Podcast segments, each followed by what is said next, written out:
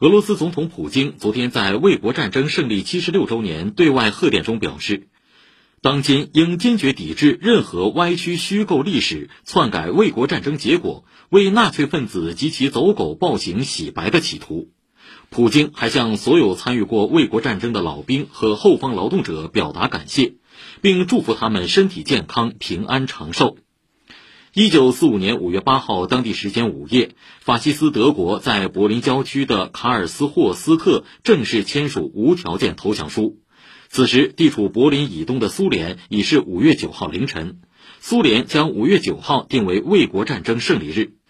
苏联解体后，独联体国家沿袭了这一传统。现在，卫国战争胜利日是俄罗斯最隆重的节日之一。